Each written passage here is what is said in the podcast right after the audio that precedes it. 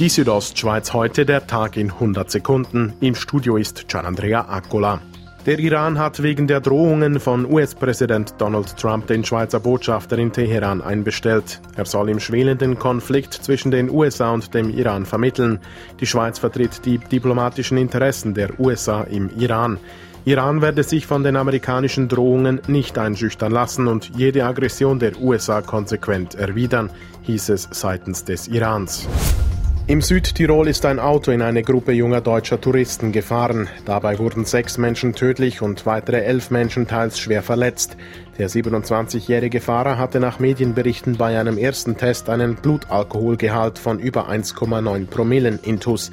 Dem Mann droht eine Anklage wegen Mordes im Straßenverkehr und damit eine Freiheitsstrafe von zwischen acht und zwölf Jahren. Zum Sport. Vor rund 2000 Zuschauern in der ausverkauften Arosa Eishalle haben sich Chur und Arosa um die Bündner Vorherrschaft in der MySports League duelliert. Das Spiel ging mit 0 zu 4 an das Auswärtsteam aus Chur.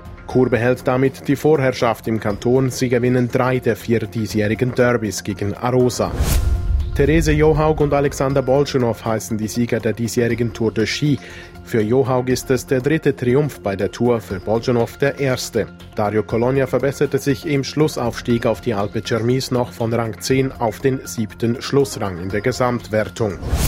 Die Südostschweiz heute der Tag in 100 Sekunden, auch als Podcast erhältlich.